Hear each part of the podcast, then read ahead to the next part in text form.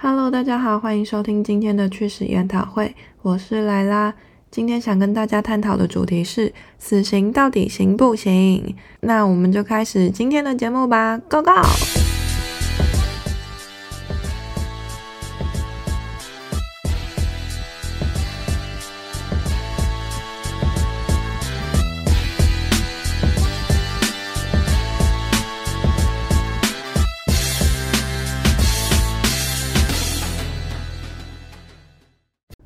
家应该都还记得，在二零一四年发生的郑捷捷运杀人事件，不知道大家对于这件事情的看法是怎么样子的？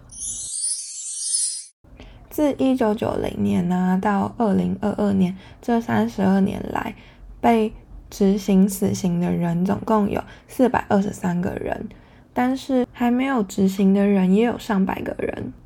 台湾一直以来都因为死刑这件事情的看法有很两极化的关系，所以判决常常会导致花费非常非常多的时间。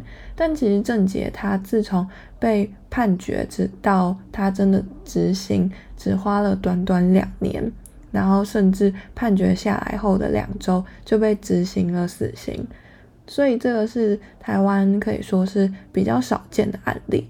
但他为什么会那么快就？有一个结果可以出现，是因为他是直接被抓到现行。还有一点是因为他没有精神病。你有没有精神问题？对于一个杀人犯来说是一件非常重要的事情，它可以改变你的判决结果，可能从原本的死刑到后来的无期徒刑，甚至最后会可以变成无罪。在之前呢，就有一个案例，二零一九年的嘉义杀警案，那个人有。精神病，所以最后呢，他杀了人，可是却被无罪释放。那我先讲郑杰，然后我们等一下再来讲精神病患。那郑杰他是属于边缘型社会人格，我们可以把人格看成一个小树苗，我们没有办法决定我们拿到什么样子的树苗，它有可能是小草，有可能是灌木，或者是很高大的榕树。但是我们拿到这个树苗之后，我们可以选择我们要怎么灌溉栽培它。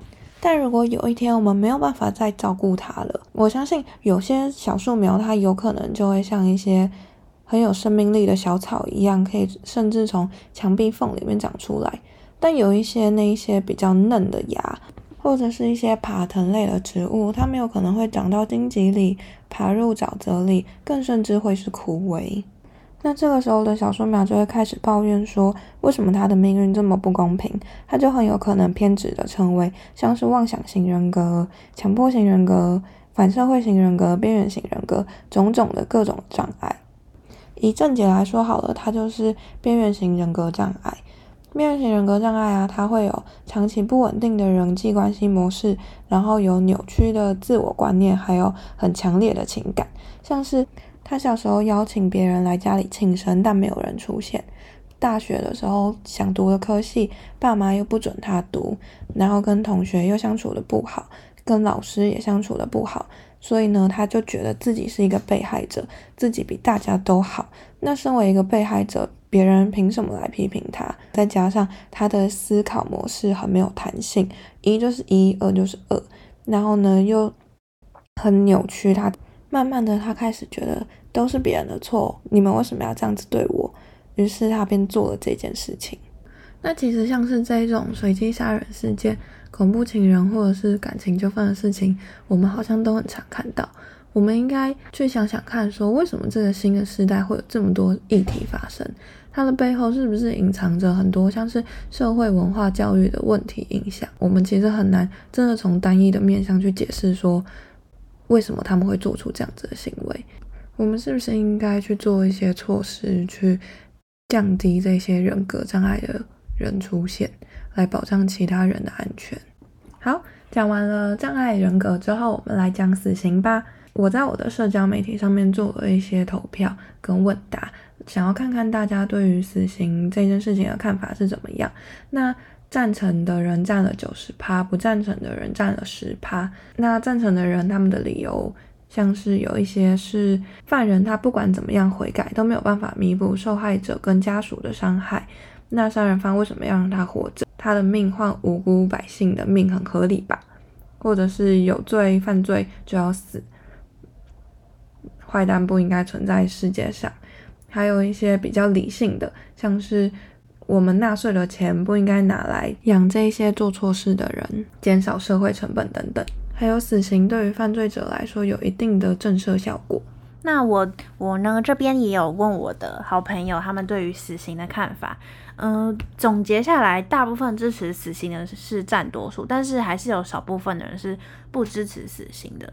那我觉得大部分不支持死刑人是会觉得说，呃，因为大家应该有听过江国庆案，他当当年就是一个冤案，对，一个冤案。那他在被强行逼逼迫的状态下就认罪了嘛，然后后来就就被处死，就被处死刑，然后结果后来隔了很多年才发现，诶，他其实还不是，并不是真正的犯人，真正的犯人其实还逍遥法外。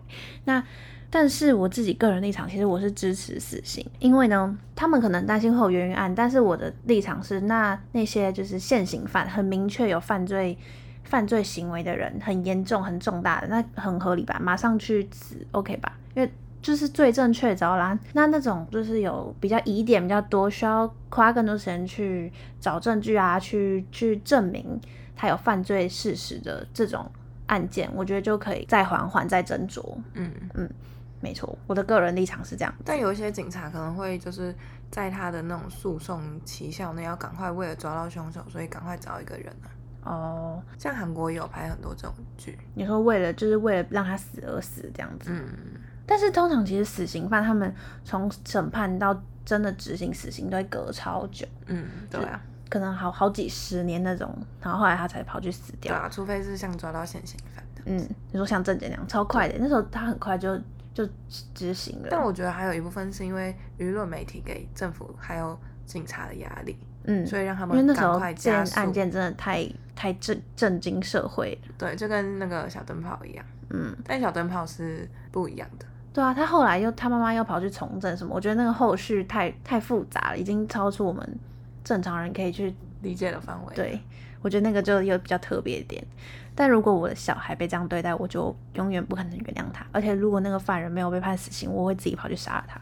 我们 玉石俱焚，这么严重？对啊，哎，你能想象如果你你的家人然后被这样子被这样子在你面前这样？但你不会觉得你你如果真的你见到他那个当下你要下手的时候，你也你也没有那个胆量那个勇气。我觉得不会，我觉得如果如果是我我的家人，嗯，我妹或者我自己的小孩，我觉得小孩跟家人又更不一样，因为小孩从自己这边生出来的，所以我觉得如果是我的小孩这样，我就会疯，我会发疯，我就会杀他。哦，之前美国有一个案件，就是有一个。有哎，还是欧洲，那超有名，但我忘了名字。就是有一个妈妈，她的小孩被隔，就是被邻居那种有精神病的人性侵，然后杀死。嗯，然后她判刑的时候，那个妈妈就直接在那个法庭上面拿枪把那个人杀了。哦，那那个我有看过，那个也超有名。我觉得我会变成那个妈妈。只是我拿刀丢他，我天去去去，每天在家练习丢那个飞刀，结果旁边的人全死，他站在那里。你说大家全部倒下，一个人这样站在那里，那也可以，我在冲上去勒死他。他吓傻，不要这样子，我一定会丢到他的。我有啊，他有那个犯罪的电影，也有演过这种。嗯，那个那好像有拍成纪录片，那个欧洲那个妈妈的那个那个也是，我完全可以理解，超可以理解。我没看到那种小猫咪啊、小狗狗被被虐待的时候，都已经很气了，何况自己的小孩。然后我都我都不敢看哎，我觉得好狠心哦。你说那种虽然说我看很多，虽然说我很爱看那种鬼片、恐怖片。我跟你们说，这个女人在我刚认识她的时候，那时候她跟我说，她有一个麻雀飞到她打工的地方。然后他跟我说，他第一个念头是想把麻雀拿去微波，才不是！我是说他消失了，是因为他被微波来吃了。不是，他说他要把麻雀放微波，微波看会怎样？他死掉啊！他超恐怖的，他就是可能成为下一个犯罪者，才不可能！谁会有这种想法？谁会想要把麻雀拿去微波？那是开玩笑的。那你知你也是啊？我怎样？我我我做什么吗？我这样。你有举过很可怕的例子，好不好？你举啊，快点！我忘记了，就是没有嘛。你有，我想起来，一定有。没有，我没有这么坏心。我一定想得起来。你想不起来，根本没有，根本没有发生事实，才想不起来。那刚刚的小李飞他微波麻雀，哎，那不一样，那个是那个是，哎，微啊，不然把犯人拿去微波也可以。我才不敢嘞！我连麻雀靠近我，我都觉得好可怕。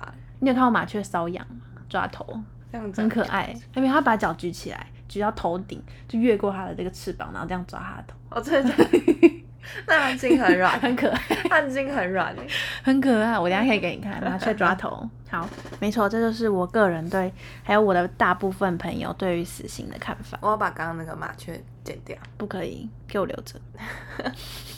好的，那由于我们这一集的主持人意见分歧，而且内容太过于丰富了，所以我们这一集就先到这边。